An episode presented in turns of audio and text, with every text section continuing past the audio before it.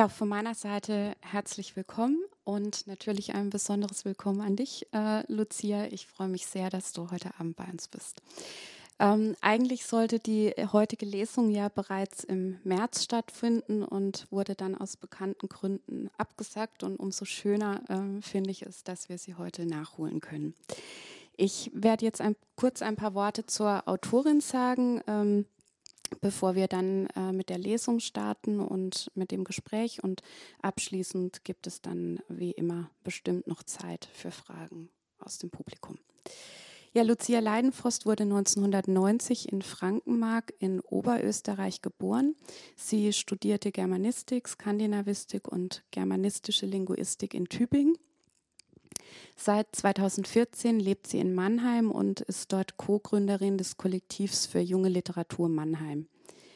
Ihre Erzählungen erschienen in österreichischen und deutschen Literaturzeitschriften und 2017 veröffentlichte sie ihr Prosadebüt Mir ist die Zunge so schwer. Ihre Arbeiten wurden mit zahlreichen Preisen und Stipendien ausgezeichnet, unter anderem in diesem Jahr mit dem Stipendium für Literatur des Landes Baden-Württemberg. Wir verlassenen Kinder, ihr zweites Buch, ist im Februar erschienen und darin entwirft Lucia Leidenfrost eine unheimliche und vielstimmige Parabel, also ein Dorf irgendwo, weder zeitlich noch topografisch näher bestimmt, Langsam verlassen alle Erwachsenen den Ort und zurück bleiben die Kinder. Sie müssen sich dann Überlebensstrategien entwickeln und werden somit jäh aus ihrer Kindheit gerissen. Und viel mehr will ich jetzt auch gar nicht vorwegnehmen, denn mit der ersten Textpassage sind wir gleich mittendrin im Dorf der verlassenen Kinder und damit eigentlich auch im Akt des Verlassenwerdens selbst. Ja, vielen Dank erstmal. Ähm, wir haben jetzt die Szenerie kennengelernt. Also es gibt noch einige, im Moment noch einige Erwachsene im Dorf, wie etwa den Fleischer oder den Schmied, den Bürgermeister, Milas Vater und eben die übrig gebliebenen Großeltern. Ähm, doch die Kinder merken schon, dass ja sie langsam auf sich selbst äh, gestellt sind.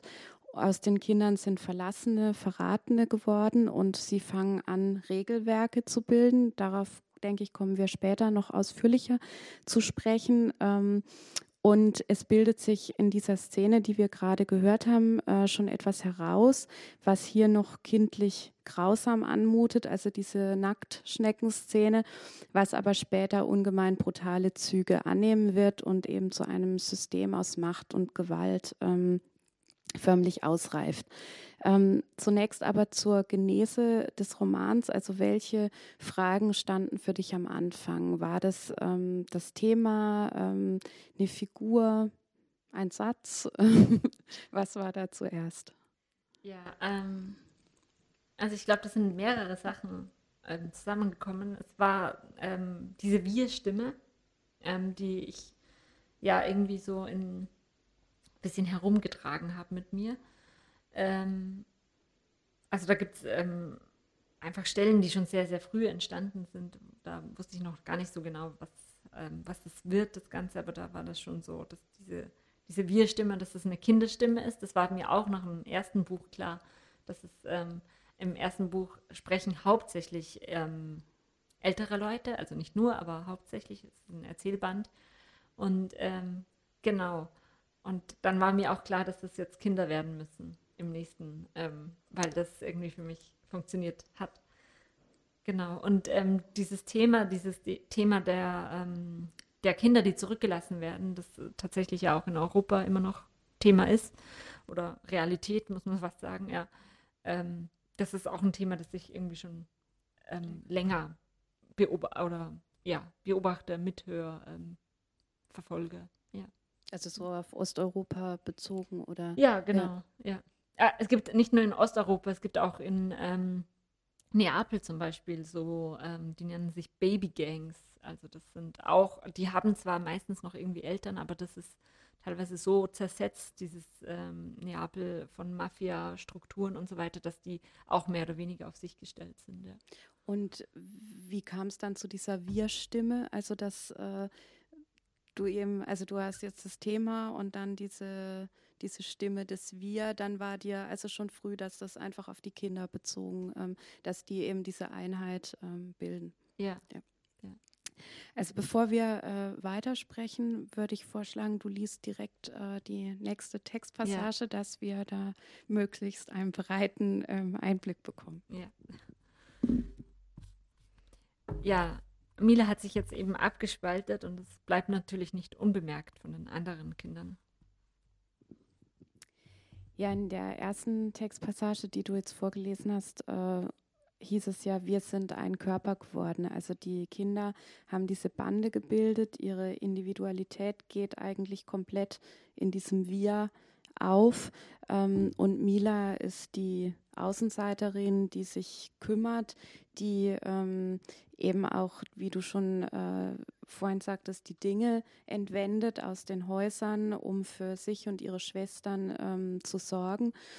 Und trotz dieses Briefes der Eltern, ähm, der ja noch ja, vorgaukelt, ähm, dass die Eltern in der nahegelegenen Stadt sind, um dort das Existenzminimum ähm, zu verdienen und eben, dass kein Krieg herrsche, verdichten sich ja immer mehr die Anzeichen, dass eben dieser Konflikt doch ähm, ein äh, richtiger Krieg äh, ist. Ähm, und durch diese zeitliche und örtliche ja, Unbestimmtheit äh, liegt eine, ähm, wie ich finde, ungemein beklemmende Aktualität auch in dem Text. Also es könnte ja vielleicht jetzt nicht bis zu diesem, äh, dieser Überspitzung, aber es könnte ja eigentlich äh, überall ähm, und jederzeit stattfinden. Hattest du denn ähm, beim Schreiben irgendwie eine konkrete Landschaft vor Augen? Ähm, nee, also ja, ich weiß natürlich, wie es um das Dorf herum aussieht. Also ähm, ich weiß, dass es, es, es, liegt in einem Tal sozusagen, es sind Hügel rundherum, es gibt einen Weiher, es gibt, also ich habe schon eine, aber also es gibt nicht ein, sag, ich sage nicht, das ist jetzt irgendwie irgendwo in Österreich oder irgendwo auf der Schwäbischen Alb oder so irgendwas, nee, das gibt es nicht, sondern ich habe ich hab selbst eine Mappe von dem Dorf sozusagen. Ähm, Genau. Aber es genau. ist ja schon in den Bergen, ähm, also weil es auch in diesem Talsenke und. Ja, äh, genau. Ja, also es ist, es ist definitiv sehr abgeschieden, die Gegend. Ja, genau. Ja. Und ähm, nochmal auf Mila und den Vater, um auf die beiden äh, sprechen. Wie ist denn das Verhältnis zwischen den beiden? Ähm, kannst du das nochmal ein bisschen konkretisieren? Ja, ich glaube, das entwickelt sich auch im Laufe des ähm, Romans. Also am Anfang ist es wirklich sehr, ähm, sehr angstbesetzt von Mila. Und ähm, ähm, was ja auch die schwarze Spinne. Äh, ja, genau, diese Spinne, die ihm da im Nacken sitzt, die, ähm, vor der sie sich auch wahnsinnig fürchtet, ähm, auch dass sie die selbst irgendwie, dass die überspringt zu ihr oder so. Ähm, und also jetzt in dieser Szene, ähm, wo er ihr den Schulschlüssel überlässt, ähm, ist es ja schon so, dass er sich plötzlich nicht mehr so über sie stellt, sozusagen, sondern er, er, er gibt ihr er gibt dir die Möglichkeit, sich auch zu entfalten irgendwie. Und ähm, das ist natürlich nicht so, dass der Vater jetzt ähm, deshalb weniger ähm, furchteinflößend für Mila ist, aber ähm, im Laufe der, des Romans ähm, emanzipiert sie sich fast ein bisschen von ihm. Also es gibt ja dann auch noch verschiedene Szenen, wo sie ihren Willen durchsetzt gegenüber dem Vater und das auch und, und der Vater auch anfängt, sich um die Kinder irgendwie ein bisschen besser zu kümmern auf seine Art. Also der ist nicht ein Vater, der die Kinder umarmt oder, oder ähm, so etwas, aber er, er bemüht sich immer wieder, dass die Kinder was Leckeres zu essen haben zum Beispiel oder so, ja. Und äh, Mila sondert sich ja auch immer mehr von den anderen Kindern ab. Ja. Ähm, also sie emanzipiert sich irgendwo ja auch immer mehr von diesem Wir. Ja. Also sie ja. ist die Einzige, die eigentlich ihre Individualität ja auch beibehält. Genau, ja. ja. Dann äh, kommen wir doch jetzt gleich noch zur dritten und etwas längeren äh, Lesepassage und dass wir dann äh, so richtig ins Gespräch einsteigen können. Ja.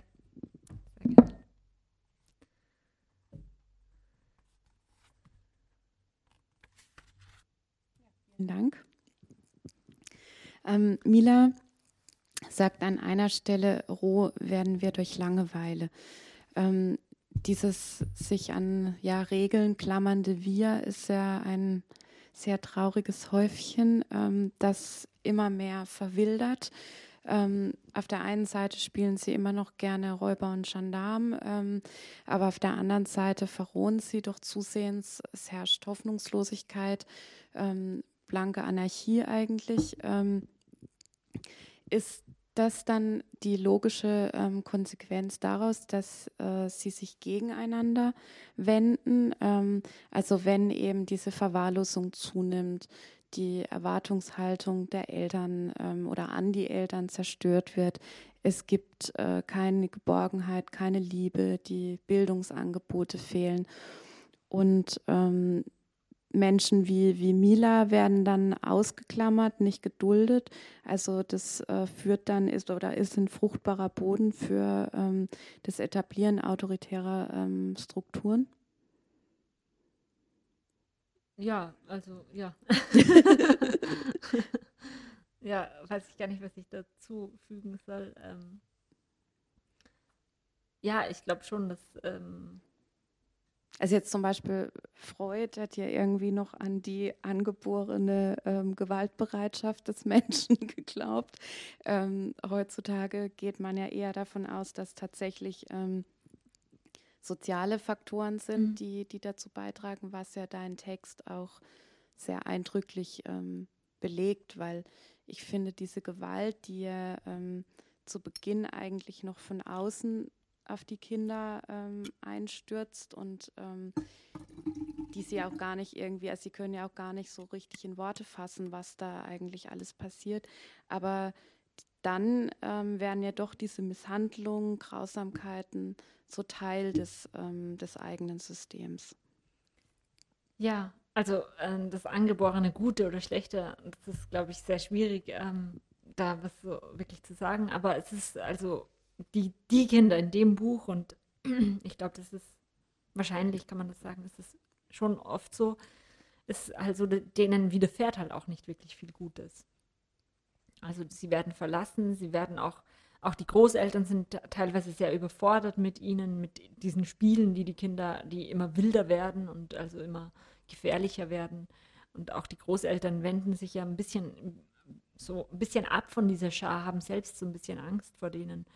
Ähm, Weil sie ja auch wiederum grausam eigentlich auch zu den Großeltern sind. Ja, sie sind, so allen, ja, und die äh, Großeltern sind grausam zu den Kindern, ja. die Kinder sind Großeltern, äh, sind grausam zu den Großeltern. Also es ist so eine Spirale, die sich irgendwie immer weiter und dann bekommen eben diese Kinder auch noch dies, das mit, dass irgendwie vielleicht ein Konflikt oder ein Krieg herrscht oder ja, also die haben einfach keine geborgene Umgebung und ähm, klar, wenn, wenn, wenn, also schon alleine, wenn man hungrig ist, wird man ja zu einem anderen Menschen. Und diese Kinder sind neben, also die können das ja auch noch gar nicht, dass sie sagen, es muss regelmäßig was zu essen geben, zum Beispiel.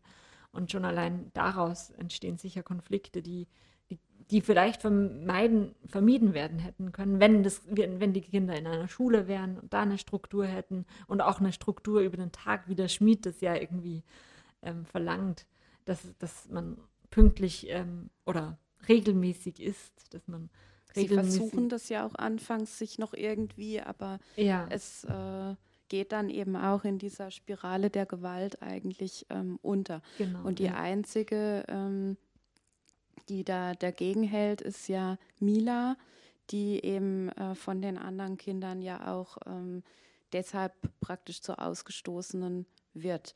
Ja. Würdest du denn so weit gehen, dass du das Buch ähm, auch als eine ja, Kapitalismuskritik bezeichnen würdest? Oh, das ist eine schwierige Frage. Naja, ich würde vielleicht die Kapitalismuskritik, aber die Kritik an dem, wie alleingelassen, also oder welche Umstände Menschen dazu bringen, ihre eigenen Kinder zurückzulassen. Und das können ja unterschiedlichste ähm, Umstände sein. Also ich, im Zuge der Recherche zum Beispiel gibt es ähm, ähm, Minderheiten in China, die ähm, nicht Mandarin sprechen und deshalb keine gute Schulbildung. Also die Eltern sind sehr ungebildet, ähm, weil sie nicht Mandarin sprechen.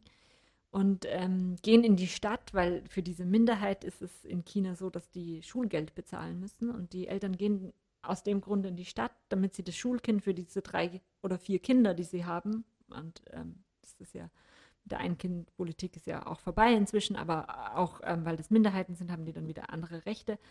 Ähm, naja, auf jeden Fall ähm, gehen die dann in die Stadt und die Kinder können sie nicht mitnehmen, weil in dieser Stadt wird auch nur Mandarin gesprochen oder gibt es keine Schule für die und so weiter. Und dann sind diese Kinder alleine in dem Dorf und, und die Großmutter wohnt auch irgendwie vier, fünf Kilometer zu Fuß weg und kann auch nicht immer kommen. Und also das ist äh, zum Beispiel ein Grund. Also Eltern gehen weg, weil sie denken, meinem Kind widerfährt es nicht, dass es nicht die anerkannte Sprache spricht in dem Land.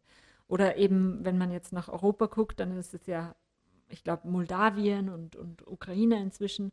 Also Bulgarien ist es, war es vor ein paar Jahren noch, ist es weniger geworden, aber auch da haben ja die, also in der Ukraine jetzt und in Moldawien, das sind ja noch keine EU-Bürger. Das heißt, ähm, gerade wo man auch Rumänisch spricht, da ist man dann oft nach Italien oder Spanien gegangen und hat sich immer gedacht, naja, das wird so drei, vier Wochen dauern und dann bin ich da nicht mehr illegal, mhm. sondern dann habe ich eine Aufenthaltsgenehmigung, dann habe ich eine Wohnung, dann habe ich eine Arbeit und dann hole ich die Kinder nach und vier, fünf Wochen können die ja auch gut mal irgendwie nicht bei mir sein. Ja, und die Illegalität breitet sich aus oder, oder weitet sich aus und ähm, aus zwei Wochen werden sechs Wochen und aus sechs Wochen werden drei Monate und aus drei Monate und so weiter und so fort, ja. Und irgendwann ist es halt so, dass auch die Großmutter zu Hause stirbt und die Eltern aber immer noch keine Aufenthaltsgenehmigung haben und ja, und es immer noch besser ist, wie auf der Straße zu schlafen, wenigstens in dem Dorf, wo es ein Haus gibt oder so. Ja. Und äh, jetzt nochmal zum Text zurück. Ähm, stilistisch ähm, machst du ja eine Erzählhaltung auf oder eine Erzählperspektive, die ja so einen ganz eigenen Sound eigentlich entwickelt, ähm, während eben auf der einen Seite diese Masse des Wir, das ergibt ja dann keinen, ja, polyphonen Stimmenchor, sondern es wird eben eher so ein gleichgeschaltetes Wir.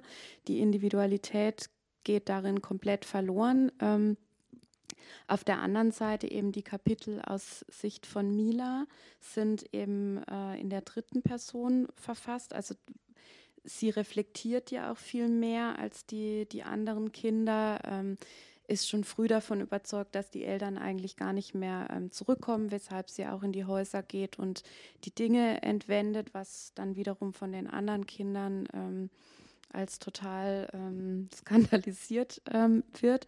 Und dann gibt es ja wiederum diese Erzählstimmen wie den Pfarrer ähm, oder äh, den Automechaniker, also eben Bewohner des Dorfes, die früher im Dorf gelebt haben, die auch wiederum in der Ich-Perspektive, also dieses Ich-Wir und dann die dritte Person. War das von Anfang an so angelegt, dass du Mila ähm, da rausgenommen hast, weil sie eben so anders ist als die anderen? Ja, also ich hatte, ähm, also vielleicht überhaupt um die drei, also genau, also ich hatte dieses Wir sehr früh und habe dann ähm, noch ein Ich gehabt und habe dann irgendwann gemerkt, das funktioniert nicht ähm, wenn ich Mila auch in der Ich-Perspektive habe, weil dann ähm, ist es sehr unklar, ist das Ich ein, also ist das Wir ein exklusives für dieses Ich oder ein inklusives? Und dann habe ich Mila nochmal umgeschrieben. Ähm, genau, ähm, das war relativ früh klar und ähm, also ich komme ja von, von den kurzen, ähm, ja, von den von, kurzen Geschichten und das ist mein erster langer Text oder mein erster Roman. Und ich habe mir dann gesagt, so, und ich, ähm, damit ich das aushalte, so in einer Stimme zu bleiben, habe ich eh schon zwei Stimmen, aber ich gebe mir noch die Erwachsenen dazu. Und ähm, immer wenn es mit einer Stimme nicht so gut vorangeht, kann ich mich auf eine andere Stimme konzentrieren. konzentrieren, genau. Und ähm, die, diese, also zum Beispiel die Eltern, die Elternbriefe sind ja auch wirklich ganz kurz. Ähm, da muss auch nicht so ein.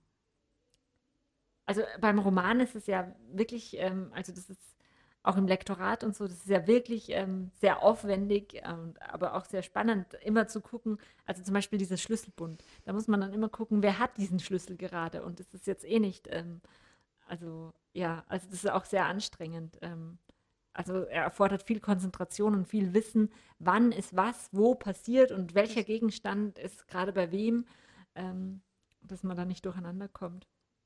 Genau, und da war es immer irgendwie entspannend für mich, so mal zu sagen, okay, jetzt ähm, lasse ich das mal und jetzt mache ich da mhm. weiter. Ja.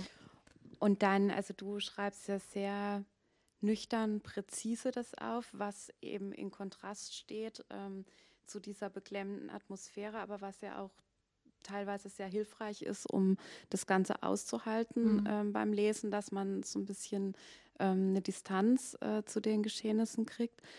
Ähm, dann äh, benutzt du wenig Dialoge, also direkte Rede kommt eigentlich ähm, so gut wie nie vor. Und ähm, es ist ja auch so, dass es wird niemand verurteilt. Mhm. Ähm, also das bleibt so, dieses Urteil bleibt außen vor, also weder die Kinder noch die, die Eltern. War dir das auch wichtig, das so nicht wertend ähm, darzustellen? Ja, total. Also ich bin ja die, die Erschafferin dieser Welt, dieser Figuren und ich habe für jede Figur ein Verständnis und auch, also ich habe für dieses Wir ein Verständnis und dieses Wir muss auch wie eine Maschine sein. Also die, die sind eben eine Schar, die funktionieren nicht ähm, einzeln, die können das gar nicht mehr, die müssen funktionieren und deshalb ist das auch so, sind das kurze Sätze, sind wenig Reflexionen bei den Kindern, ist wenig, wenig Emotion, auch, also auch diese Stelle mit dem, mit dem Krater, wo das eine Kind da sozusagen im Krater bleibt, das ist auch, die Kinder sagen ja, wir sprechen jetzt nicht mhm. mehr davon. Die schützen sich ja auch damit, dass sie sagen, okay, es ist wirklich was Schlimmes passiert, aber so Deckel drüber. Deckel und, drauf, wir müssen weitermachen, wir müssen weiterleben, wir müssen unser. Also es geht ja eigentlich um so das nackte Überleben. Ja, genau, es geht ums Überleben und jetzt ist zwar jemand zurückgeblieben, aber wir müssen weitermachen. So. Genau, und das ist diese, diese treibende Kraft bei den mhm. Kindern, ja. Und was da ja auch so eine ganz eindrückliche Szene, finde ich, ist ähm, diese wo sie dann äh, eben auch wieder mit dieser Langeweile und ähm, dass sie sich dann aber die Namen ähm, ja eintätowieren gegenseitig. Mhm. Also mhm. dass ähm, und dann eben sagen, ja, wenn sie uns dann irgendwann finden, dass wir wenigstens ähm, noch Namen hatten. Also dass irgendwie dieses Greifen so nach Individualität, das, was sich in diesen eigenen Namen manifestiert, das fand ich so ein sehr ähm, eindrückliche Stelle nochmal, mhm. wo das dann auch nochmal so besonders hervorgehoben wird. Ja. Ähm, du bist ja Linguistin oder also kommst von der ähm, Sprache her. Insofern, ähm, wie entsteht Text bei dir? Ähm, und liest du, wenn du einen Text oder ein Kapitel verfasst hast, das manchmal auch laut? Mhm. Ja, also wie entsteht Text, ist tatsächlich bei mir sehr oft so, dass ich, also ich gehe ähm, wahnsinnig gern spazieren und laufen und ähm, ähm, also meistens entsteht ein Text in diesem Geh- oder Laufrhythmus. Also, oder, also natürlich kann ich keinen ganzen Roman so schreiben, aber ähm, die ersten Ideen entstehen so und ähm, also die Sprache schon eigentlich das Material, mit dem ich arbeite und ja, also wenn ich laufen gehe, dann ähm, es gibt irgendwie so Satzkerne in mir und die, die trage ich so ein bisschen mit mir herum. Die, die schreibe ich auch nicht gleich auf, weil ich weiß, wenn ich sie gleich aufschreibe, dann ist manchmal auch so ein bisschen der Rhythmus geht dann nicht. Und genau, die trage ich dann ein bisschen herum und baue die immer größer sozusagen. Und irgendwann habe ich dann so einen Satz wie, wir liegen auf der Lauer. Wir haben uns in die Büsche geschlagen, wir haben uns im Gras versteckt, wir haben uns eingegraben. So. Ähm, genau, und also dann habe ich, wir, wir haben uns auf die Lauer gelegt und dann wird es immer größer sozusagen und irgendwann ist, der, ist die Kapazität ähm, von meinem Gehirn sozusagen zu, also das kann sich dann über Wochen so entwickeln und dann ist es zu groß und dann gehe ich zum Schreibtisch und dann schreibe ich es auf und dann schreibe ich es vielleicht auch fertig ähm, oder gehe nochmal drüber. Aber natürlich entsteht nicht jede Stelle so. Also gerade im Roman braucht man dann manchmal Stellen, wo die Handlung eben vorangetrieben wird, wo irgendwas passiert. Das, äh, die funktionieren dann anders. Ja, aber sehr oft entsteht Text so, genau. Und äh, wie geht man da mit Schreibblockaden? Die gibt es ja vielleicht manchmal auch damit um. Ja, ich habe da inzwischen so einen ganz entspannten Zugang. Also ich, ähm, es gibt Jahreszeiten, in denen ich nicht schreibe. Und ähm, Also ich schreibe nicht im Sommer.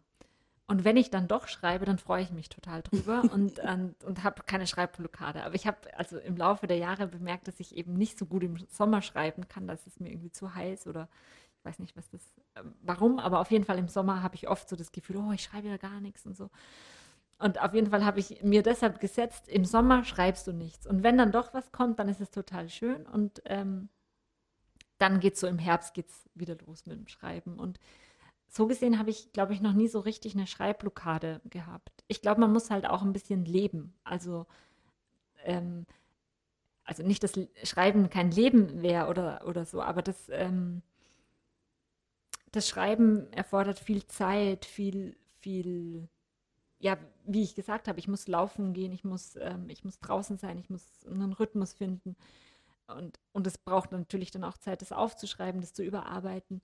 Und ich glaube, es gibt Zeiten im Leben, wo es einfach nicht die Zeit ist zu schreiben. Und dann mache ich mir auch keinen Druck. Also dann sage ich, ja, okay, jetzt ist halt gerade Uni-Abschluss oder irgendwas, jetzt muss ich auch nichts machen. Ja. Und jetzt sind wir ja schon eben bei den Schreibprozessen. Ähm, es liegen jetzt zwischen den Veröffentlichungen der beiden Bücher, äh, glaube ich, waren es so ziemlich genau zwei Jahre, was ja wiederum eigentlich relativ kurz ist. Ähm, Würdest du sagen, das zweite Buch war das Schwierigere? Also ist was dran an dieser Bürde des zweiten Buches? Hm, ja und nein. Also ich habe während des ersten, also es sind drei Jahre, ähm, ja, 2017 bis 2020, Stimmt, ja, ja, drei Jahre, aber ist also nicht so wichtig. Aber genau, ich habe, ähm, als das erste Buch im Lektorat gelegen ist, habe ich gedacht, ähm, also da hatte ich so die Angst, ich kann nie wieder so was Gutes schreiben.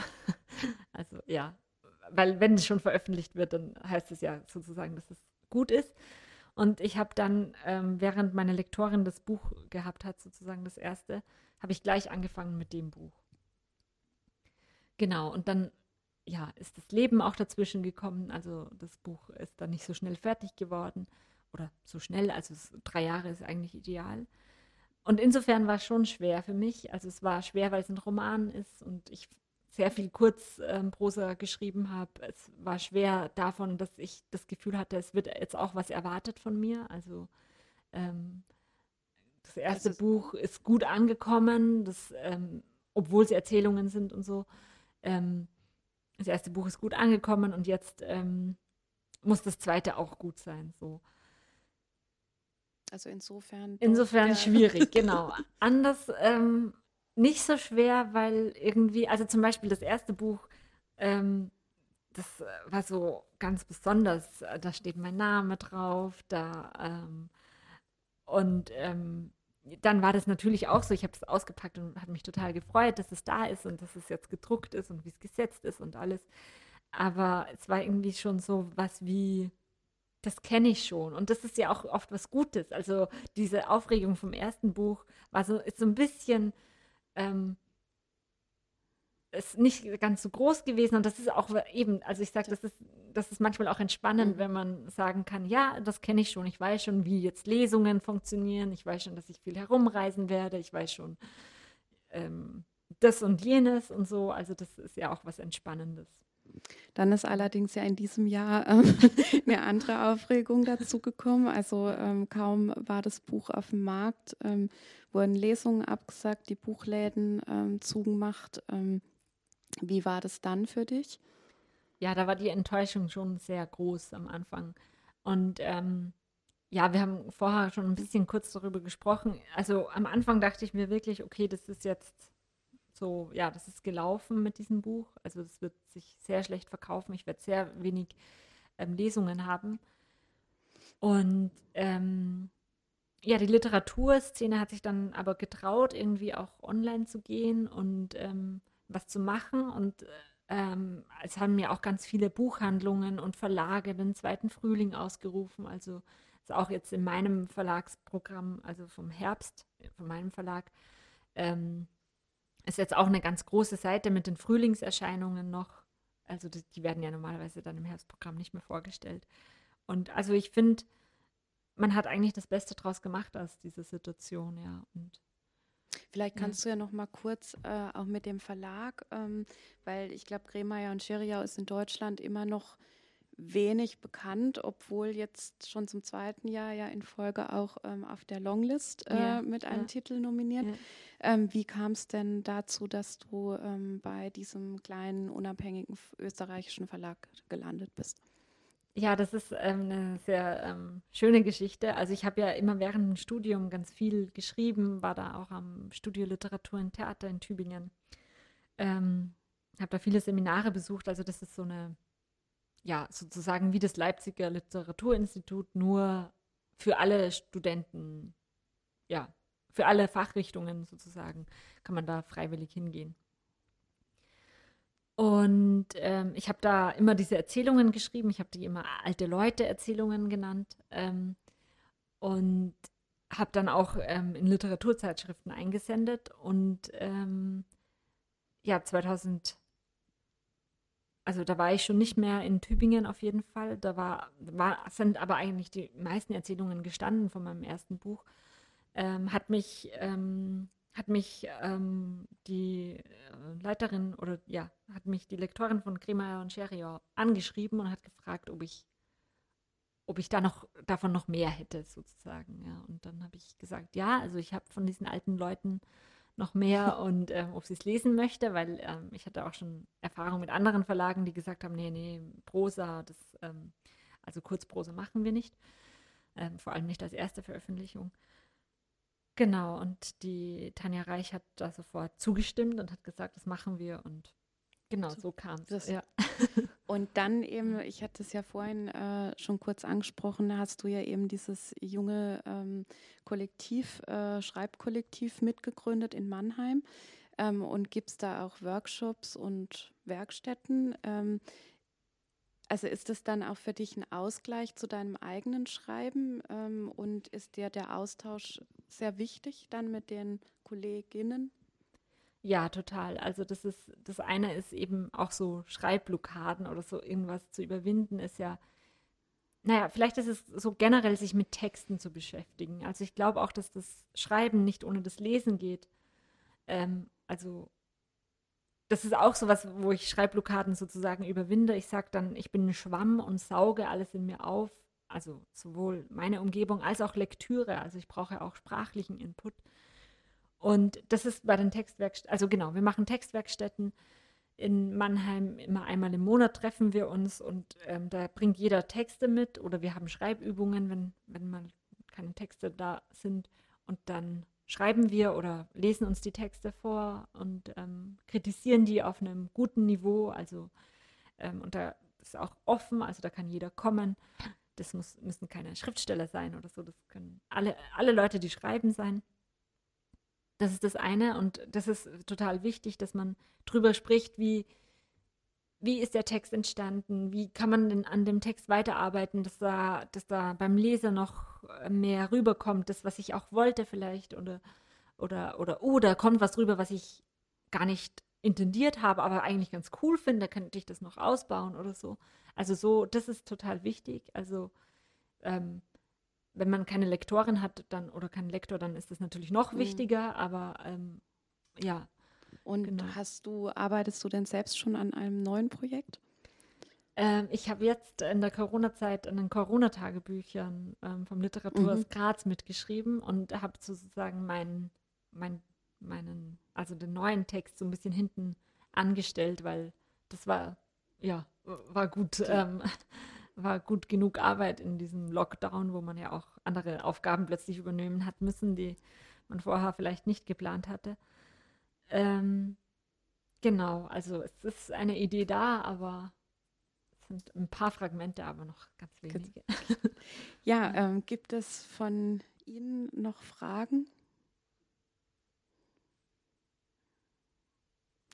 Ja, dann äh, danke ich dir sehr ähm, für diesen Abend ähm, und Ihnen und euch ähm, auch vielen Dank fürs Kommen.